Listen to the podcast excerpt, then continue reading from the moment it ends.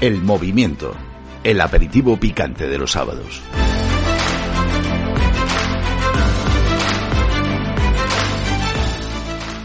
Sean todos bienvenidos al movimiento. Su casa en la radio, en Decisión Radio.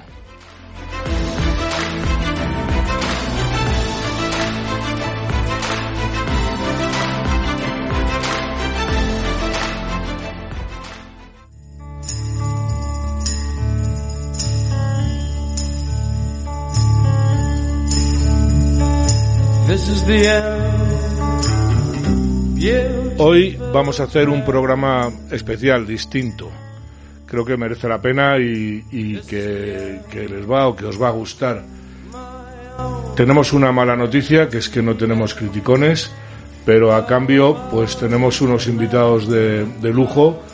Eh, bueno, son la, la gente de moda, eh, que es la gente de Terra Innata, que ha hecho ese fabuloso documental sobre el 11M que yo creo que se estudiará algún día en las, en las escuelas de comunicación. Tenemos a dos representantes, uno es Getro y otro es Javier, que son Javier y Javier, pero para, para diferenciarlos, ¿qué tal? ¿Cómo estáis? Pues fenomenal, encantado de estar aquí con vosotros. Muy bien. Pues nada, un poco hartos del 11M o un poquito de así. ¿no? No, Sí, no, yo- no está bien. Yo tengo que reconocer que me he hecho un curso intensivo y lo seguí bastante en su día y, y he leído varios libros, pero es que la claridad de la exposición es demoledora, por decirlo con, con un apelativo cariñoso, ¿no? Porque lo que más me ha gustado es eh, la, la división de los capítulos, cómo se han incluso hasta la forma de titularlos, ¿no? Tiene todo. Pero bueno, bueno, luego hablaremos de esto. De momento mm, hemos traído unas cervezas porque es marca de la casa y, eh, y nos teníamos que tomar una cerveza con ellos. Yo no entiendo de cerveza, yo bebo eh, cubata en vaso de tubo y, eh, y, me, y bebo mao porque así me he quedado, Bueno, ¿no? buena elección también, ¿eh? No, no es mala, no, no. Entonces nos vamos a tomar una, unas cervecitas con ellos. Y eh, yo no sé, Alberto, tú las has traído, no sé, yo no entiendo de, de esta... Sí, a ver, a mí me han dicho eh, que estos chicos prueban una cerveza cada Sí, no, no, no. capítulo, cada directo, que tal, van explorando el mundo de la cebada. Y yo he traído estas, eh, que me las he encontrado, bueno, me han encomendado que trajera unas, las más raras que me he encontrado. Y ha No traído sé- Mau. No sé, no, Mau para mí. No sé, no sé a qué sabe, no sé si tiene limón porque tiene verde, no, tengo ni idea, ¿eh? No tengo yo, ni idea. yo voy a decir que me parece que has hecho un gran trabajo, porque es una New England IPA, que son cervezas así bastante originales, digamos, eh, marca Domino, que esa no la conocía, y acabo de estar mirándola así por encima, y es de Valencia, o sea, es producto Sí. nacional, lo cual... La he cogido porque, bueno. es, porque es española, por eso la, por eso la he Nosotros solemos cometer el error, y eso debo decir aquí el mea culpa, que muchas veces traemos cervezas extranjeras y tenemos un poco abandonadas las españolas, salvo la MAU, la Estrella Galicia, que son siempre. Sí, yo os he visto que de consumís mucho Estrella buena, Galicia, ¿no? Y lo único malo es que tiene un 7% de alcohol. No sé yo si para un aperitivo va a ser demasiado a ser picante. Pero bueno. ¿Cómo acabará el Hombre, programa, yo- no? Yo dije, bueno, un 7, que estamos en, estamos en horario infantil, no viene mal un 7. De hecho, lo de, lo de Estrella Galicia, últimamente no tanto, ¿eh? Ese tuit ¿Verdad progre, ¿no? Yo estoy contigo, ¿verdad que no está como estaba? Últimamente no. No, yo creo, no yo creo que va por otro lado, Getro. Sí, sí, no Sí. por la calidad, Ah, que, que es indudable. despistado. Vale, vale, vale. El tema de la huelga. Sí. Bueno, oye, vamos a ver, eh, ¿cómo se formó Terra Ignota? O sea, porque realmente juntar a siete personas, eh, seréis amigos, pero no todos vivís en Madrid, unos viven... ¿Cómo surgió Terra Ignota? Eso que lo conteste Javi porque hizo nacer él junto con su hermano Terreño. Sí, o sea, Terra Ignota nace. eh, bueno, yo tengo un hermano que es Jorge, que es Jürgen, le llaman, Sí. que es un poco el, el visionario de todo esto y el que empieza con esta idea. Él y yo, durante la época de la pandemia, del confinamiento y tal, él vive en Helsinki, estábamos todo el día hablando por teléfono, pues comentando la actualidad, comentando un poco lo que íbamos viendo, ¿no? Y, él cruzaba esa misma conversación que tenía conmigo, la solía tener con otro par de amigos, todo el día por teléfono, estaban pues diariamente comentando. Y en un momento dado dice, oye, me doy cuenta de que tengo la misma conversación con mi hermano Javi, con mi amigo Pepe, con mi amigo Manu y estamos todo el día hablando de lo mismo. ¿Por qué no nos juntamos los cuatro y hacemos esto, pero entre los cuatro, ¿no? Una especie de un Zoom o lo que fuera. Comenzamos a hacerlo y en un momento dado se dice, oye, ¿y si grabamos esto y lo subimos a YouTube para que no lo vea nadie? Que es lo que empezábamos haciendo, ¿no? De hecho, es muy graciosa la historia. Consumo propio, ¿no? Sí, sí, era consumo propio total. De hecho, en el primer capítulo que tenemos grabado, que se llama La vida después de la pandemia, hay un momento muy gracioso en que dice Jorge, ahí va, nos están viendo cinco personas. Y digo, yo soy una. Y dice, yo soy otra. Y dice Manu, yo soy otra. Y me parece que alguien comenta, sí, y mi padre que lo está viendo. mamá, ¿no? Ah, Vale, perfecto. O sea, eran cinco personas, literalmente, cada uno de nosotros. Pero bueno, aquello fue empezando así a, a hacerse cada vez más, bueno, más periódico, lo hacíamos todos los domingos, nos lo pasábamos bien, compartíamos una cerveza. Jorge vive en Helsinki, como he dicho, y siendo mi hermano, yo no tenía tanto contacto con él eh, cotidianamente, digamos, y gracias a esto empezamos a tener mucho trato, eh, vamos, semana a semana, y empezó la cosa, bueno, a funcionar. Y en un momento dado, que fue el día de las elecciones americanas, eh, cuando Trump contra Biden, hicimos un programa hablando pues sobre si había habido fraude, no había habido fraude, sobre todo lo que había pasado, los disturbios que estaba habiendo, etcétera. Y Marcial Cuquerella vio el vídeo, eh, le llegó por el Twitter y nos lo retuiteó. Y ese día cambió todo. Subidón, ¿no? Buena recomendación. sí. Ese día cambia Claro, todo. claro. Ese día, de repente, de, de tener, me parece que 14 suscriptores, pasamos al día siguiente a tener como 300. Los vídeos empiezan a tirar y ya empiezas a ir arrancando tironcitos pequeños en cada domingo. Subían 4 o 5, 10 o 12, 15 o 20 y la cosa empieza a notarse. Eso nos permite cada vez llegar a invitados de más nivel. Siempre hemos tenido unos invitados estupendos, pero al principio eran amigos y conocidos y cada vez ya va siendo gente más de perfil profesional, etcétera. Y empieza a llegar gente muy interesante que nos empiezan a escribir ellos a nosotros. Oye, he pensado que podríais hacer un programa de esto, he pensado que podríais hacer un programa de esto.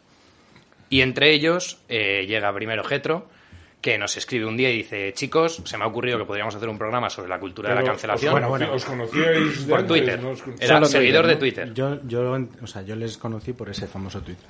Pero yo no empecé escribiéndoles eso. Yo empecé escribiéndoles.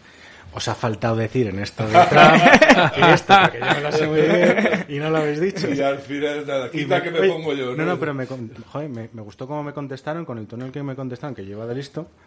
Y empezamos a hablar. El, el primer hate. La lección de humildad te gustó, A ¿no? ver, tampoco era hate, ¿eh? pero, pero sí era en plan, bueno, pues sí, esto no se os ha pasado. Miedicas, miedicas. No estáis tan al tanto como yo.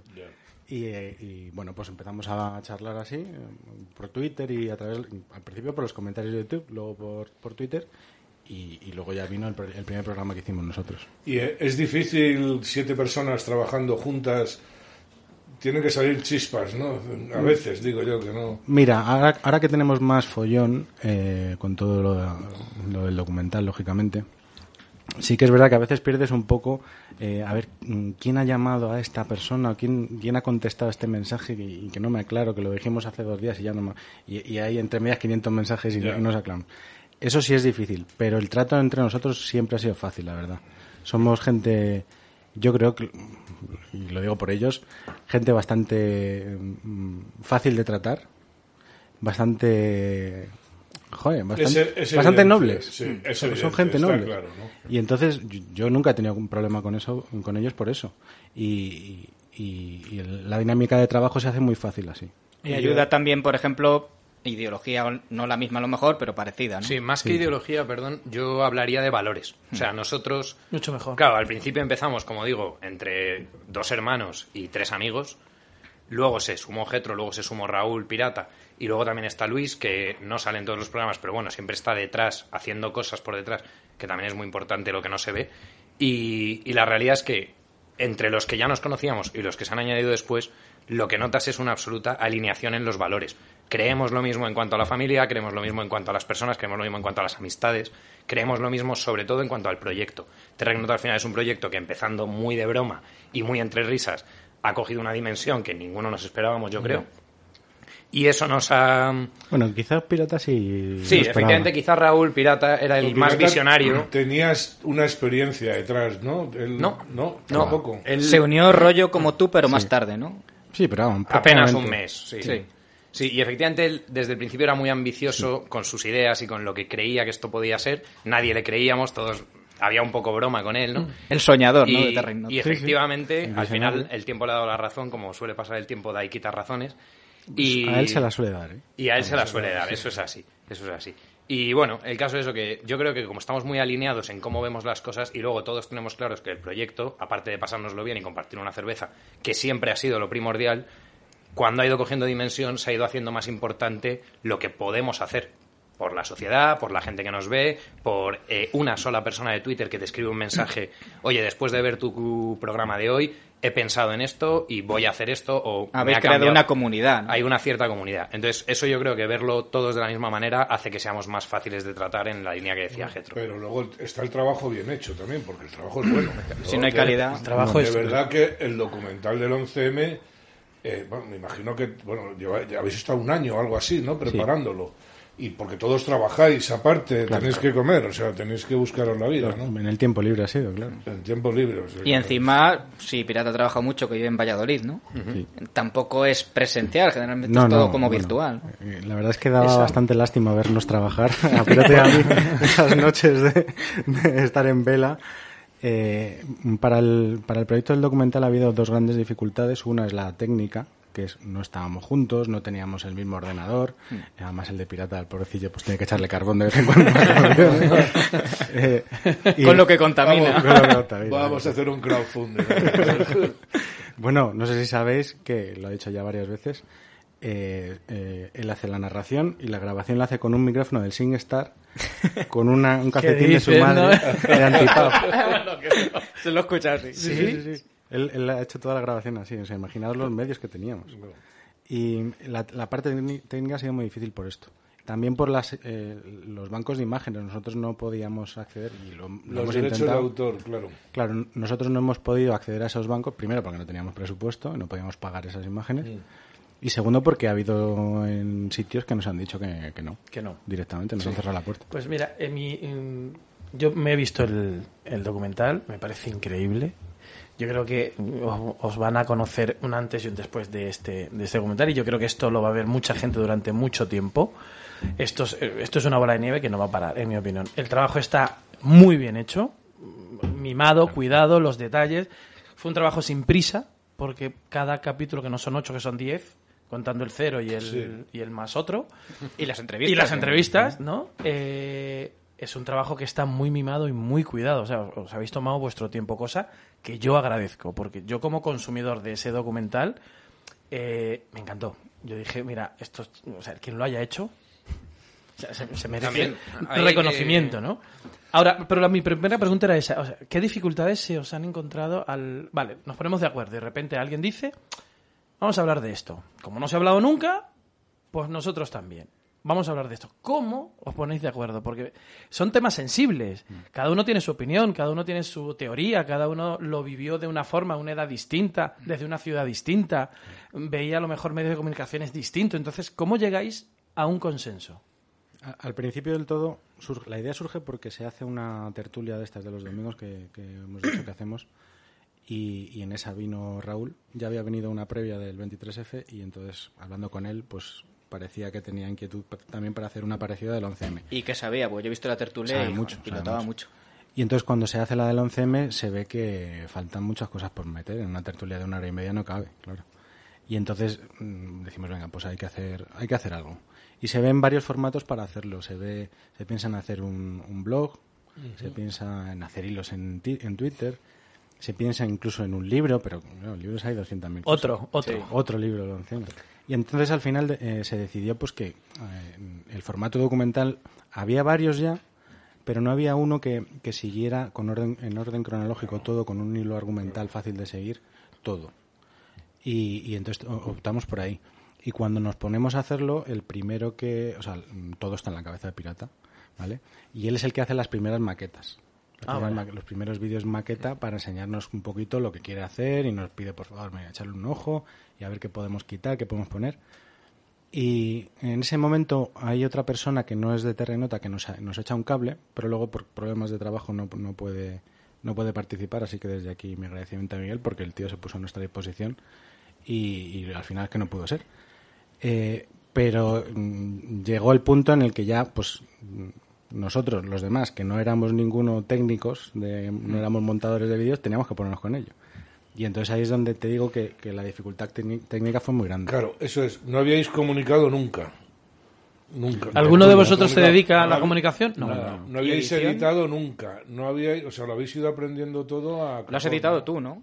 Yo lo he editado, sí. Yo sí había editado cosas, pero el, el- el vídeo de las vacaciones, El, bau- el bautizo, el bautizo de un primo, ¿no? de la luna de miel, La cosas foto así. de mi novia para Claro, que se enfade y cosas de esas. ¿no? Sí, todo muy, muy así. Eh, eh, A ver, que el, que el micrófono era un calcetín. ¿sabes? No, bueno, pero puede ser un calcetín, pero puedes saber editar. O sea, yo edito con el Clipchamp este y me cuesta porque es que eh, es difícil. ¿no? También eso, perdona Getro, eh, se ha notado mucho la evolución. Cuando ha dicho ahora lo de las primeras maquetas, quizás sería un ejercicio divertido publicar alguna de ellas en YouTube, la primera, y, y que Y la gente la vea lo que ha pasado La en un evolución, año, ¿no? porque 365 días dan para mucho, ¿no? Entonces, Raúl es verdad que, como ha dicho Getro, en su cabeza estaba absolutamente todo.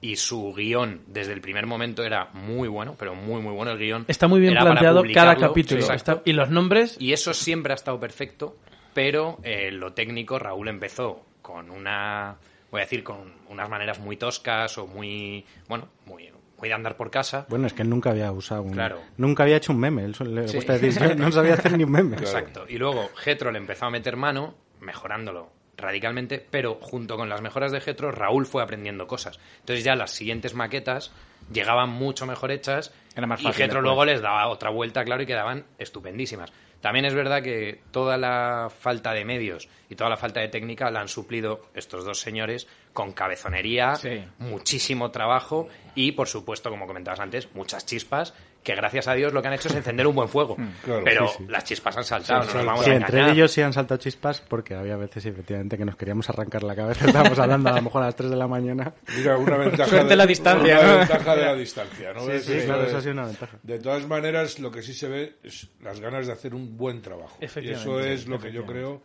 que es marca vuestra. O sea, que decir, no, hace, no queréis hacer cualquier trabajo, queréis hacer un buen trabajo. Porque elegir el 11M, que ya hace años, ¿no? Y, el, y bueno, pues no se olvida porque eso es inolvidable. O sea, no, no se puede olvidar, aunque se quiera, aunque quieran que se olvide, ¿no?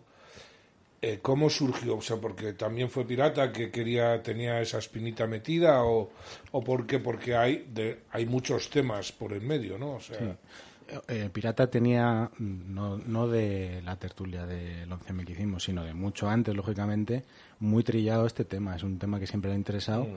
Desde que tiene uso de razón lo ha, lo ha trillado. o sea, tenía material. Él Sí, sí, ya él tenía, mucho material. sí, sí.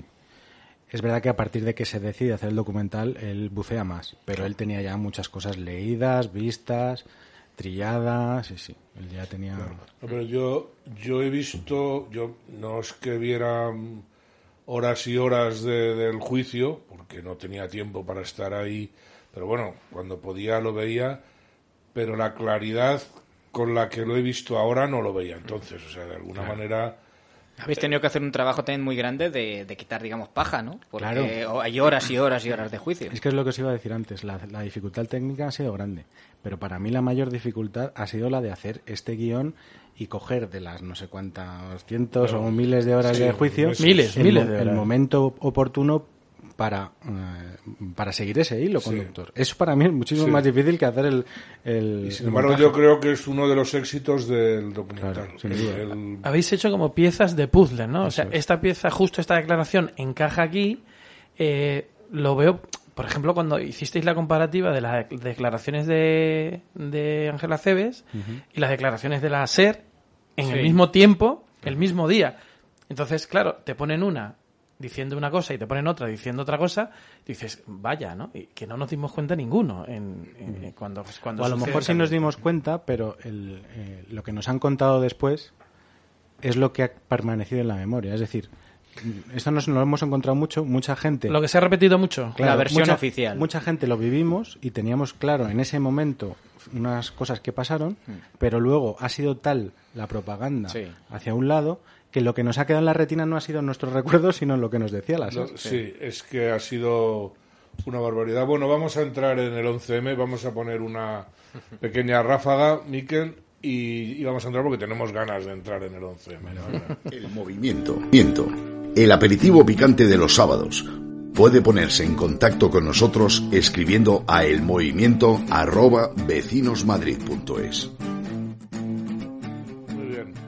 Pues aquí seguimos eh, con Terra Innota, nuestro programa de hoy.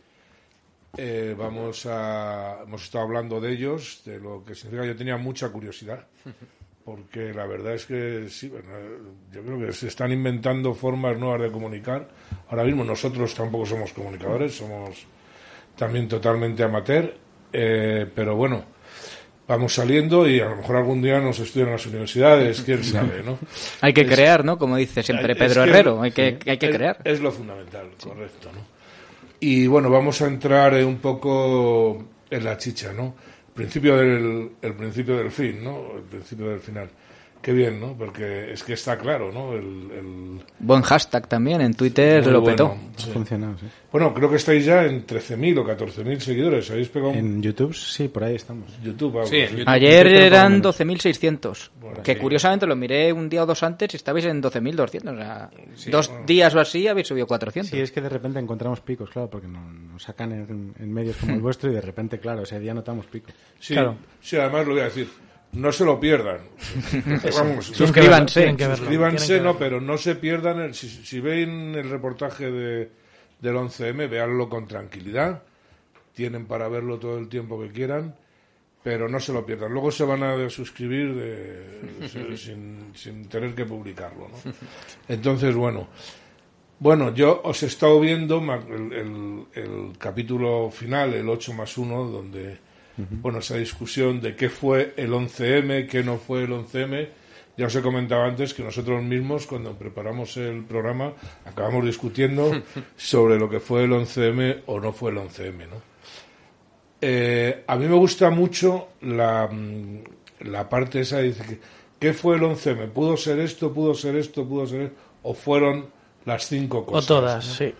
Yo creo eso también. Yo personalmente no sé vuestra opinión de cada uno, pero No, siempre lo hemos dicho que no hay una postura oficial de Terra, no hay una teoría oficial de Terra, sino que cada uno piensa lo, lo que pues lo que cree conveniente. Pirata ha sido más explícito, él sí ha Sí. dicho en algún sitio lo que él piensa.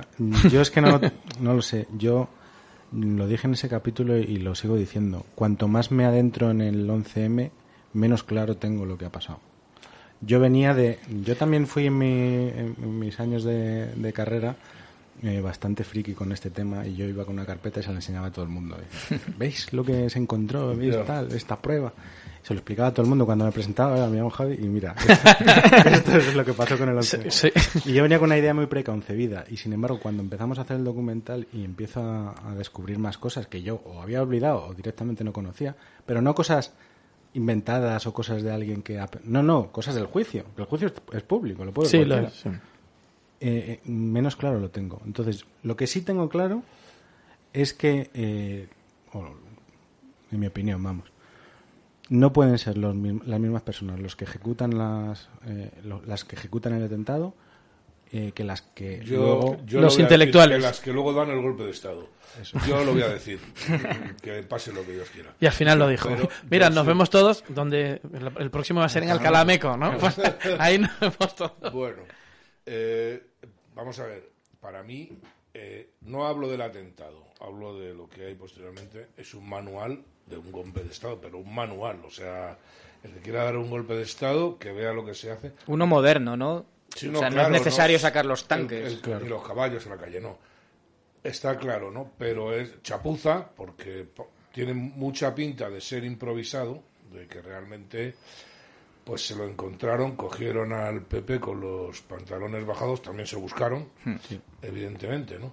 Pero que es de manual, o sea, y, y hay actuaciones, da- se queda uno muy triste eh, pensando las cosas que pueden pasar en este país por la cara. O sea, y que siguen, bueno, ahora, ahora por Sí. cuatro, ¿no? O sea, ahora ya es. ¿No os parece? O- Sí, sí, total. Al hilo de esto quería haceros una pregunta porque éxito, muchos seguidores, también algún hater. Creo que Un tal Sánchez Manzano. Primero me gustaría que contarais lo último, Raúl que es... Pérez, ¿no? Sí, ahí iba a ir a ciertas cuentas Rafa, Rafa Pérez. ciertas cuentas B y sobre todo que me contaréis lo de los comentarios y ya si queréis desarrollar todo el tema de Sánchez Manzano, que yo creo que merece la pena, que, que a mucha Era- gente le sonará. Era pero uno de mis. De Sí, mis- es, es nuestro, uno de los hits de, de mis puntos. del Nuestro, documental. nuestro hater de cabecera, le llamo yo. Es la verdad que muy amable porque siempre está ahí para, Sí. para decirnos lo malo.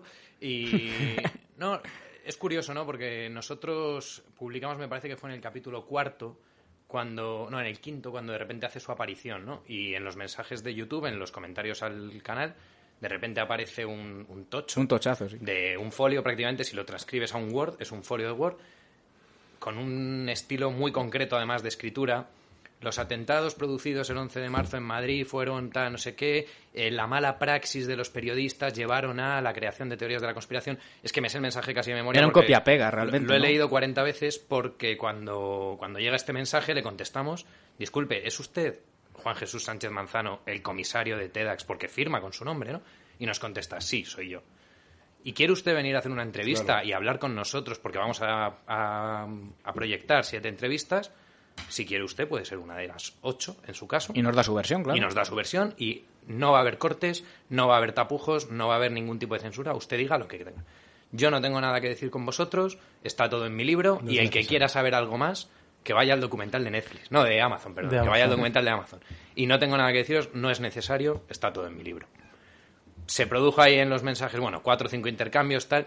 Al final, también hay que decirlo en su honor, termina reculando y pidiendo disculpas. Y dice, disculpad si el tono de mi mensaje ha sido un poco ácido, Sí, lo que pasa... calentó, claro. claro, Sí. se calentó y de hecho nos dijo que, bueno, es normal que la gente que no tiene conocimientos técnicos como vosotros eh, Pringao, ¿no? esté absolutamente equivocada sobre lo que pasó. Hubo varias respuestas muy graciosas que le decían, pero ¿y usted si los tiene? Que no es TEDx. Usted si los tiene... Bueno, lo reconoce Claro. en, el- en las declaraciones del juicio, ¿no? O sea, Exacto. Ni Estedas, ni No, y, entre, y entre otras muchas cosas, una persona le pregunta, o sea, le contesta, le dice, vale, los de Tecnota podrán no tener conocimientos, pero sus compañeros de la policía que dicen que usted Claro. se equivocó o que usted hizo las cosas mal, esos tampoco tienen ni idea, ¿no? Por ser benévolo, ¿no? Claro, Ay, por si ser, usted por se ser equivocó, suave y porque, bueno, estás en público y tampoco quieres hacer una acusación grave de este tamaño contra un excomisario de la policía. Pero bueno, en todo caso se produjo un intercambio ahí divertido, se le invitó, como digo, rechazó la invitación y bueno, el tiempo fue pasando, luego salió el capítulo sexto donde se le dedican especiales palabras de cariño a nuestro amigo. Es el prota. Y, y de repente, cuando publicamos los episodios en Evox, que es una plataforma de podcast solo de audio, publicamos cuando ya estaba todo terminado en el documental, metimos ahí los audios para el que quisiera escuchar el documental en ese formato. De repente aparece un mensaje muy, muy, muy, muy parecido al que había aparecido en YouTube. Lo que pasa es que no lo firmaba Juan Jesús Sánchez Manzano, lo firmaba Rafael Pérez. Y digo, vaya, es que es muy parecido. ¿eh? Y entonces copias y pegas un trocito concreto de estos que tiene el estilo más definido, lo pegas en Google entrecomillado y aparecen 40 resultados en 40 periódicos, en 40 artículos diferentes de un tal Rafa Pérez que va poniendo lo mismo en todos. Que es a lo que se dedica en los últimos años, a lo mejor. Y entonces resulta que, joder, sorprendente, ¿no? Entre ellos, y esto lo voy a decir porque me dolió especialmente, uno de los artículos donde pega su famoso comentario es un capítulo, es un artículo, perdón, de Leganés News o algo así, dedicado a la memoria de Ignacio Echeverría. Eh, el héroe del monopatín y de repente te clavan ahí un, o sea, un comentario sobre el 11M insultando a gente. A mí eso me dolió Y especialmente. además el director de Lega News, eh, Juan Málamo, es de, está en esta casa, el que lleva deportes de esta casa. Ah. Entonces yo creo que puede también... Y este estudio se llama como el del sí, monopatín. Este Ah, puede también ir un poco por ahí. Pues mira, efectivamente, o sea, no sabía todas estas conexiones. Es que soy de Leganés, por pero me- eso. Me, duele todavía más entonces, ¿no? Y, y entonces, bueno, cuando vimos ese comentario en esa página, ya se activó un piloto de, mira, por aquí ya no voy a pasar. Entonces, esto va a llegar a donde tenga que llegar. Buscando el estilo de escritura, buscando el seudónimo que había utilizado, etcétera, llegamos a una cuenta de Twitter, que es Rafa Pérez también, donde desde hace tres años se dedica a postear vídeos de Sánchez Manzano, el libro de Sánchez Manzano recomendando su compra en Amazon, Fan account, ¿no? y luego eh, criticando a todo el mundo o insultando a todo el mundo que alguna vez se le ha ocurrido verter cualquier tipo de crítica sobre Juan Jesús Sánchez Manzano. Eso, eso es muy curioso, ¿eh? Y aparece sí, esta cuenta. muy, muy Pero curioso. una vez más, como suele pasar con estas cosas, tirando del hilo, resulta que no es una cuenta, que hay tres cuentas. Y hay tres cuentas que han ido una de 2014 a 2017, una de 2017 a 2019 y otra de 2019 a 2022. Mismo formato, misma manera de escribir, mismo tipo de mensajes, todas enlazando o teniendo que ver con Jesús Sánchez Manzano, e incluso manteniendo debates, haciéndose pasar por un tal Rafa Pérez, con Carlos Sánchez de Roda, que fue el autor de los trenes del 11M, ex ingeniero de Renfe, y muy activo en todo lo que tiene que ver con la investigación de los atentados. Incluso eso, intercambios muy ácidos con él, con insultos, etcétera. Carlos Sánchez de Roda con nosotros tiene una excelente relación, vino a una de nuestras entrevistas entrevista, y sí, es, es una persona fantástica, además de ser una persona mayor y esas faltas de respeto a él y ese tono ácido con él molesta todavía más si cabe. Entonces, bueno, pues viendo todas estas cosas, claro, uno solo puede sacar una conclusión y es que un señor comisario de la Policía de España, uno de los grandes protagonistas de los juicios del 11M, se dedica a hacerse cuentas falsas en, en Para- redes sociales, en para periódicos, para en- defenderse. para defenderse Y para promocionar insultar a su demás. libro. Y lo que es peor, y lo que es peor y lo que es más grave, lo hace chapuceramente, lo cual solo me hace pensar que, claro, todas las chapuzas que se cometieron tienen la misma firma. Tiene experiencia en la chapuza, ¿no? Javi, Ja- al hilo, Bueno, de, un- al hilo de eso tengo una... un sí. segundo, sí, solamente. Porque, claro, yo, eh, Sánchez Manzano lo hizo tan mal que ha sido la cabeza visible, pero eso tuvo que hacer, o sea, y tuvo que participar mucha gente. O sea, no está claro que no es. Mm, alguien. No, no, no va el Manzano a poner la mochila en. No fue el en solo, claro. Vallecas, ni va a ir a poner el Fabia no sé dónde. Que es, las chapuzas son iguales, porque yo me acuerdo cuando lo del Fabia, que salió un portero de- del Parque de las Avenidas diciendo, no, si ese coche llevaba aquí aparcado no sé cuánto tiempo, ¿no? O sea, o sea que realmente fue un complot mm, con una dirección, no sé, yo siempre he dicho que por alguien que empieza por Ru y acaba por Cava, ¿no? Pero- Sí, es verdad que eh, seguramente hay mucha más gente implicada. Desde luego eso no lo ponemos en el documental porque no lo podemos saber. claro. Eh, pero también es verdad que no hace falta que sea, como él decía en, una- en ese- uno de esos comentarios, decía, sí, claro, yo he cogido mil personas y las he tal. Claro. No hace falta eso tampoco. Claro, claro. Que Al, hace falta tocar a las personas clave. Claro, al hilo que hablaba Javier de las cuentas, los tweets y demás, os tengo una pregunta. Y, y todo lo que habéis leído, investigado, lo que, lo que no habéis dicho en el documental, me imagino que se ha quedado mucho fuera. Si el 11 me hubiese ocurrido con las redes sociales, ¿creéis que sería el resultado sería el mismo que el que ahora? Pues mira, esta pregunta ya me la han hecho. Y yo creo que si hubieran ocurrido antes de 2017, 2016, eh, habría sido completamente diferente. Y- pero si fueran ahora, no sería tan diferente a 2004. ¿No? No, yo creo que no. ¿Por qué? Yo, yo marco un, un- un punto de inflexión en las redes sociales y en el control que hacen los grandes medios de las redes sociales con la victoria de Trump. Cuando, cuando Trump gana, eh, gana sobre todo por las redes sociales, sobre todo por Facebook y Twitter. Y, y toman nota. Los dueños de esas redes sociales y los dueños de los grandes medios y las, y las grandes los grandes firmas que tienen Sí. De hecho, su cuenta Sí, sigue cerrada. y la de Putin no. eh, eh, ellos toman muy buena nota y dicen, ostras, se nos ha escapado. No sé si os acordáis que en las de 2020 ahora está ahora está saliendo como que es nuevo. Sí, lo de Hunter Biden. El famoso Que- portátil del el hijo. New York Times, qué vergüenza, de verdad. Sí. es Cuando, que es- cuando el New York Times lo sacó, Sí, eh, no, no, el New York Post, perdón, lo sacó en, en noviembre sí. del 20, en Twitter sistemáticamente se les censuraba. Eh, eh, cualquier, cualquier enlace a su web hablando de este tema se, se censuraba. Por eso digo que mm, se tomó buena nota de, de, de la victoria de Trump y a partir de entonces se hizo, bueno, y lo estamos viendo ahora. Yo tengo mi cuenta, mi, mi cuenta principal, que no es que sea muy grande, pero bueno, tenía 2.000 seguidores, que, joder, Que lo tuyo, lo, mi- Estaba- lo tuyo te ha costado. lo, lo mío me ha costado, pues de todas formas, me la, la tiene suspendida porque puse el nombre y apellidos de una persona eh, transexual. No por decir que esa persona Era algo. No, no, por poner el nombre y el apellido. es que estamos llegando, bueno, como siempre que hay censura, al ridículo espantoso, ¿no? De hecho, yo quería hacer una pregunta que iba un poco por ahí. Si creéis, toda la pantomima de los medios, el Ferreras, Gabilondo, Terradillos, tal, eh, si creéis que desde entonces eh, los medios de comunicación están en el estado de derroición que están ahora, lo hemos visto, por ejemplo, con todo el tema COVID. Bueno, lo seguimos viendo. ¿O creéis que ya venía de antes Yo, que sea, los medios estén como están? Yo, yo creo que venía de antes. Si recordáis el caso de Alcácer, ya es bastante paradigmático Sí, del estado de los medios de comunicación en España. Y eso es un pelín anterior, ¿no? Si y que no se recuerdo incluso se llegaron a cerrar algún programa por aquel rollo. sí. Entonces, bueno, yo, yo creo que, que las piedras estaban puestas y quizá el 11M es donde se ve, ¿no? Quizá más gráficamente o... O un acelerón. un acelerón, es una vez más, se pisa mucho el acelerador. Pero vamos, estaban todas las cartas repartidas y lo único que han hecho es darse mus. ¿sabes? O sea, al revés, Sí. eh, envidar. Porque Sí. el mus ya estaba dado, Sí. ¿no? Es lo que quiero decir. Al fin y al cabo yo pienso eso.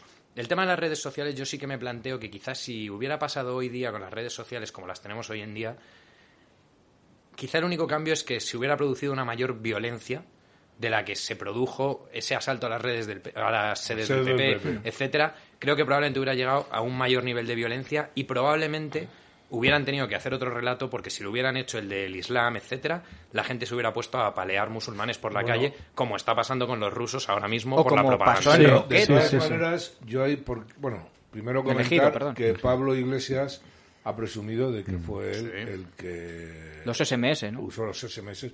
Bueno, que- uno que- de ellos. Bueno, que fue la primera utilización que se ha hecho. Pero es que entonces estaban ellos solos, ¿no? Ahí hay un... O sea, si tú ahora en, en Twitter o en... Realmente, bueno, salvo alguno que tiene tiempo y le gusta chinchar, eh, normalmente es eh, eh, una reunión también de amigos, porque al final, eh, bueno, siempre- yo voy buscando siempre a alguien que me sorprenda, ¿no? Pero claro, no me quiero meter ahí con... Hay mucha gresca también en Twitter, ¿eh? Hay mucha gresca, pero a mí no me no, no- no es mi tema favorito, ¿no? Entonces, quizá yo pienso también que se hubieran encontrado una oposición enfrente que entonces no se encontraron. La, el rodear la sede del PP, las sedes del PP, yo creo que fue un punto básico, básico, ¿no? O sea, es decir, las, la gente voluntariamente, todo el mundo sabe que estas cosas nunca son eh, espontáneas, ¿no? Prisa tuvo algo que ver. Sí, pero, pero yo fíjate, difiero un poco, porque ya con las redes sociales, acuérdate que, que se intentó rodear el Congreso Sí. y no hubo respuesta del otro lado. No. No hubo yo- respuesta.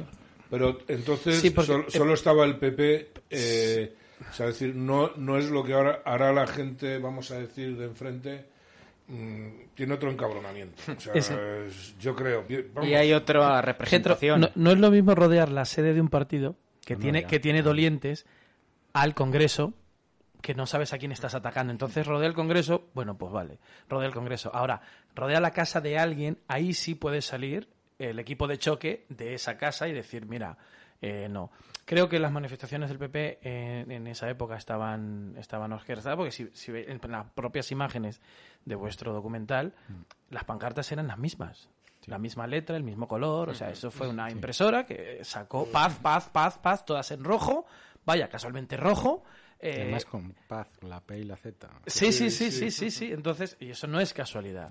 Tampoco quiero, quiero hacer spoiler porque quiero que la gente vea el documental. Pero, volviendo a, lo- a los medios de comunicación que jugaron un papel, yo creo que el más importante, mm, o, o prime- de primera instancia, la pregunta que os hago a los dos es, eh, ¿quedó demostrado o está demostrado que los medios de comunicación es el cuarto poder o es el poder?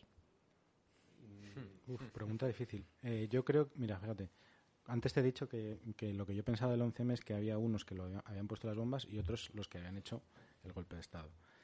Yo creo que, eh, yo, lo, yo lo digo de otra manera. Mm, unos ponen las bombas, otros eh, quieren eh, fijar el foco en unas pruebas falsas, ¿vale? Pero luego hay otro, otra trama, una tercera trama, que para mí es igual de perfecta que la primera, que, lo- que la- los atentados mismos, que las bombas. Y es la mediática. La mediática es perfecta. Porque la mediática saben que están diciendo mentiras, como lo de los tres capas de calzoncillos. Como Eso es increíble, eso es increíble. Y lo dicen en bucle toda la noche. Dicen lo de la metralla de, de, de las víctimas. De las, no, perdón, dicen. eh, La bomba, esa noche. la bomba con, los- con metralla de Ninguna No, no, tenía no, metralla. eso todavía no ha Ningú- llegado, ninguna tenía En metralla. la primera noche dicen lo de, la, lo de los Suicidas, pero en el, el- el anatómico forense Sí. desmienten eso No hay ese ninguno. mismo día. No hay ninguno. Sí. No hay ninguno. Y ellos lo saben y siguen diciéndolo toda la noche. Entonces, para mí ese golpe es perfecto. Claro. El mismo caso de el gobierno nos miente y mm, en paralelo las declaraciones del gobierno diciendo lo contrario. Pero ellos decían en bucle y toda la noche y toda la noche y toda la noche eh, ¿Y lo ¿Cómo mismo. es posible que el, que el ministro no hable de la cangú? Y, coño, Y, y minutos después, antes esto ya lo había dicho. Casualmente dos días antes de unas elecciones generales. ¿eh? Está claro que es el, o sea, yo es que bueno, no creo en los medios, en este sí.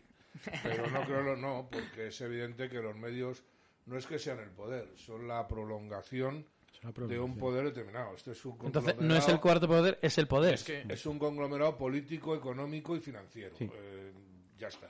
Y, se ven lo bien que les ha ido a los periodistas estrella de aquella época. todos premiados, todos y, funcionarios han, yo, en eso estoy con Enrique porque creo que los medios no son ni el cuarto poder ni el poder. Son la R del poder, la política es la E, eh, la economía es la D. y Es decir, poder hay uno que es una Es una parte del poder. Y, los medios están de apoyo al poder, de, son parte del poder, y los grandes conglomerados de medios, que al fin y al cabo son cuatro en todo el mundo, no hablo de España, hablo de, mundo, sí, sí, son cuatro, son los mismos que controlan los partidos, son los mismos que controlan las grandes empresas, son los mismos que Entonces, en realidad, del incluso bancos. cuelga todo, bancos por supuestísimo. Es que si tú te pones aquí, el Santander controla Prisa, BlackRock controla el Santander, eh, y la agencia de noticias pues es la agencia de noticias americana, que es de donde surgen. Que por supuesto, no digas esto en alto, que te pondrán el gorrito de papel de plata, lo sabemos todos. Sí. Pero bueno, que es cuestión de buscar cinco minutos en Google, ¿eh? Cinco minutos. Eh, vamos a ver. Eh, si estás en contra de ese discurso, de este discurso, perdón, oficial de ese medio de comunicación correspondiente, eh, te tachan de, pues, terraplanista, de loco, de conspirador. De hecho, en unas declaraciones de Gabilondo decían, aún me siguen parando por la calle y me señalan este montón de conspiranoicos, ¿no? Poco me parece. Entonces, pero claro, lo dice con una, me imagino de su trabajo, lo dice con una seguridad que yo se lo pongo a mi madre y se lo cree. Bueno, pero yo le pongo ese fragmento. Claro, claro. Ese es de los Ahora, solemnes. la pregunta es, eh, no creo, no creo que todos seamos zombies de un discurso determinado. La pregunta es, los que están o estamos en contra de ese tipo de discurso, ¿por qué no hacemos nada? Ah, buena pregunta. ¿O por qué no se nota lo que hacemos? No lo sé, pregunto, ¿eh? Bueno, sí, perdón, es que sí se nota, yo es lo que quería decir, o sea, por supuesto no vas a ver en televisión española 11 m el principio del fin, no, no lo vas a ver. Pero en YouTube va casi por 100.000 visitas el primer capítulo. Son casi 100.000 tíos que se han visto el documental y que de esos 100.000, qué sé yo, un 1%, mil tíos, han comentado. Muchísimas gracias, esto era imprescindible, no sé qué, no sé cuánto. Si un 1% te comenta, puedes dar por hecho que a lo mejor un 10% está satisfecho con lo que ha visto. No, o un 10 no está muy satisfecho, pero no comenta. yo soy uno de los que no comenta. y estoy encantado. Hay una cosa, Alberto, yo creo que la gran diferencia ahora mismo, YouTube prácticamente está eh, cogiendo a las eh, televisiones generalistas. Le está haciendo competencia. En cuanto a nivel de audiencia. De hecho, quieren hacer una ley ahora. Y, más, ¿eh? O sea, seguro que cualquier empresa prefiere que le anuncie el Rubius que Televisión Española. Oh, sí. Depende de lo que vendas, sí. Y, hay, y con toda la censura que hay, con toda, que yo creo que antes o después mm, se van a dar las condiciones para poder regular eso. Bueno, no sé quién le ha dicho a YouTube. Al hilo de esto quería también... un segundo solo, ¿no? Lo que está claro que hay una ventaja en redes, que es la que hay que aprovechar, que es que no tiene consejo de redacción. O sea, tú no tienes un redactor jefe que te impone. Que te dice de lo que tienes que hablar. Cada libertad. hablamos de lo que nos da la gana, podemos o sabemos contar, ¿no? Entonces creo que eso sí que es muy importante. Luego te tienes que buscar mm, las artes para que te oigan. Porque la competencia realmente empieza a ser grande. Yo creo que eso es bueno, pero en fin, ¿no? Pero bueno, era simplemente comentar eso, esa es la diferencia que hay, que no había el, el 11M, que en el 11M, pues los, no sé, acabamos de superar lo de la 1 y el UHF. Pues prácticamente, estaba recién concedidas las licencias de... Pues eso quería yo también. Eh, Amazon, Netflix han hecho un documental, no os recomiendo, recomiendo el de Terra Nota, eh, después del vuestro. Lo tenían programado, según parece ser, pero no os parece mucha casualidad, sois la parte implicada, claro, pero no penséis que puede haber algo raro de que lo saquéis vosotros, como habéis ido semana a semana, tenga mucho éxito, porque ha tenido mucho éxito casi desde el principio, y de repente dos multinacionales, y no precisamente de la cuerda, ¡pum!, contraprograman. Yo aquí, mm, nosotros lo hemos comentado y, y hemos hecho la coña, ¿no? Pero Sí es cierto que nosotros conocemos que Amazon va a sacar un documental eh, ya el año pasado. ¿eh? El año pasado, a final de verano, nosotros ya conocemos que, Amazon. Nosotros ya estábamos con el proyecto en marcha. De, hecho, entrevistan a José María Aznar en ese, ¿no? en ese documental. Aunque lo, yo no lo he visto entero todavía, pero antes has dicho tú, no lo recomiendo. Pues fíjate, yo sí lo recomiendo. Lo, lo ha dicho Pirata muchas veces y estoy de acuerdo con él. Recomiendo que lo veamos, lo- el de Netflix y el de, y el de Amazon. Porque hay que, hay que conocer al enemigo. Sí. Básicamente, hay que saber cómo te van a venir. Entonces yo sí que lo, lo recomiendo. Y luego ver el nuestro, claro. para comparar, nuestro. efectivamente, Para para comparar. comparar, Sí. y ver el discurso que te están metiendo y Lo- por qué. Lo bueno, lo bueno de vuestro documental es que eh, no, es, no es opinión de ninguno de los que realicen, no simplemente ponéis las imágenes que pasó, los tiempos que fueron, eh, los protagonistas que fueron, con una calidad la que sea, que pedís disculpas en el, en el episodio cero, lo pedí mil veces, decir lo siento, lo siento. Yo me esperaba algo peor, estaba muy bien, yo dije, bueno, a ver. eh, Estaba sudando. de hecho, Hombre, es que a- ahora ya os habréis rega- eh, relajado, pero al principio... Bueno, sí, sí.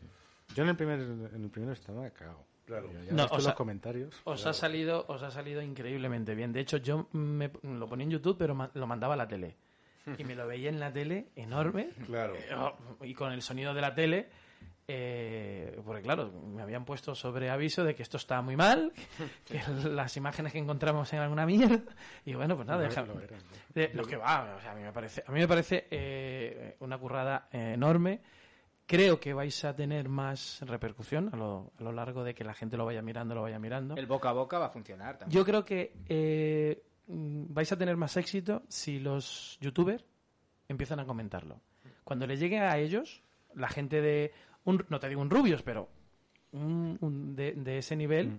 cuando empiecen a hablar de esto, vais a... Y si no hablan... No sé yo si estarán en estas ver, cosas. ¿eh? youtubers, No no, te creas. sean, eh, No sean no rancios. sean celosos. no sean rancios. No, pero sí que es verdad que hay, hay varios YouTubes, eh, youtubers perdón, que sí podrían tener el perfil de hablar de esto y son grandes. Sí los hay, sí los hay, Pues sí los hay. Y de hecho hemos llamado a la puerta de uno y no nos ha hecho mucho caso. Eh, No, claro.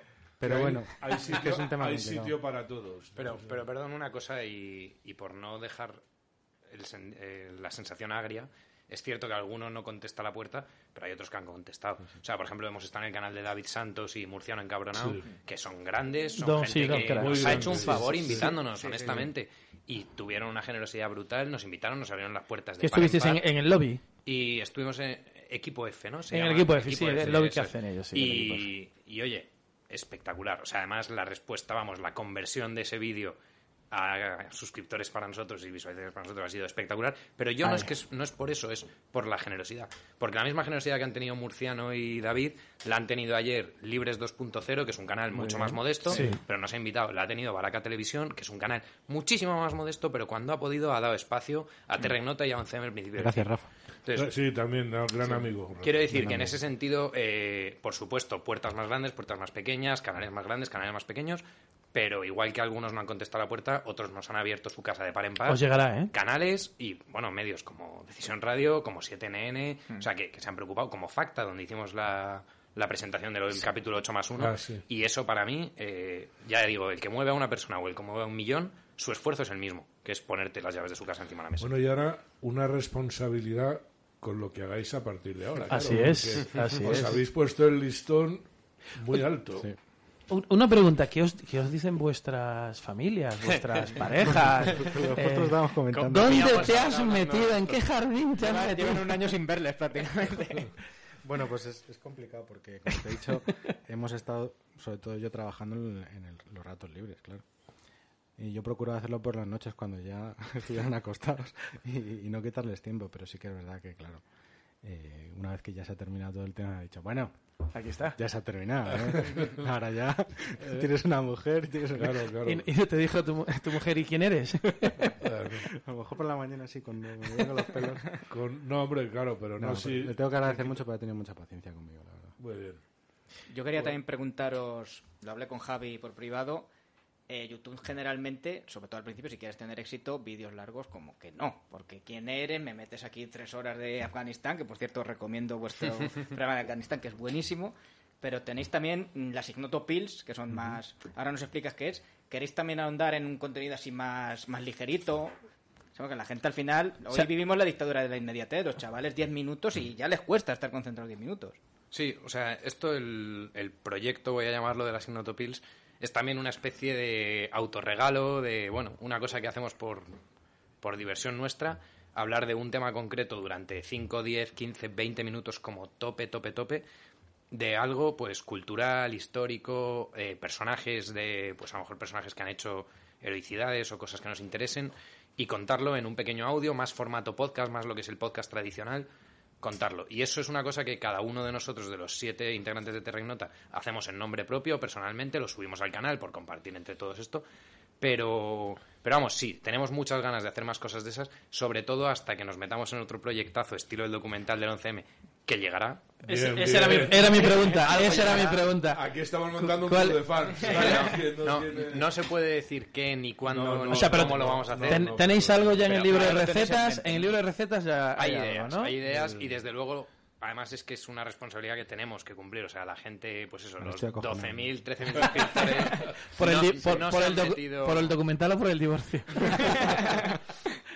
Este pone caras, pero es él el que tiene ganas de liar. Pero bueno, el otro día, el otro día tomábamos una cerveza y le dice a mi mujer, ya tengo pensado con qué voy a liar a tu marido a partir de ahora.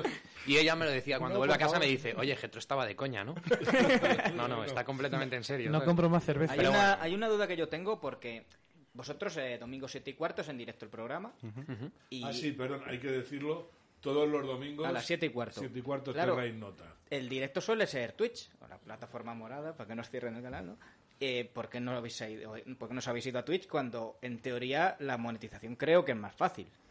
Yo creo que, que conteste Javi y que me corrija, pero eh, cuando se empieza a hacer esto, se hace en YouTube, por lo que las, las razones que ha dicho Javi antes con, con su hermano y los demás amigos, y ya se crea ahí una pequeña comunidad, que nos da mucho pudor decirles, oye, iros a Ahora nos Twitch, cambiamos. pagar 4 euros para suscribiros. Entonces, yo creo que básicamente ha sido por eso. Es verdad que seguramente en Twitch estaríamos ganando pasta, ¿eh? porque ya si un, un directo nos lo ven a lo mejor 200 personas, oye, Sí, una cosa ya, es distinto. Antes o después eh, nos tendremos que mentalizar de, de esto, porque. Pero bueno, todavía es pronto. De todas maneras, para pasarte a, a, a Twitch tienes que tener un número de seguidores lo suficientemente consistente como para Y que- ser muy constante Y en los sí, tiene que directos. hacer muchos directos, ¿no? Bueno, Tienes que mantenerlo. Hablando de dinero también, que no se nos olvide, tenéis una tienda. Promocionarla un sí, poco. sí, claro, claro. Y Sí, si pues- tenéis pensado también ampliar, meter más cosas en la tienda. Decir que, que no le hemos dicho que el documental se pensó mucho en hacerlo eh, cuando lo hicimos en... en- o sea, DVD. tuvimos claro desde el principio no monetizarlo, ponerlo en YouTube lo, libre. lo y decís, lo decís en el, en el este. Porque no, no, nos parece legítimo ¿eh? ganar dinero con una cosa, con un producto que has hecho audiovisual, pero Es un así- trabajazo al fin y al cabo. Aún así decidimos no hacerlo por, por, no sé, por respeto a las víctimas, por, por hacer una cosa a los españoles. Porque es más importante que la verdad o que lo que Eso contáis se sepa. Ha habido gente que, que aún así nos ha preguntado, oye, ¿y cómo os puedo donar? Pues ya se lo hemos dicho a través de Twitter, ¿no?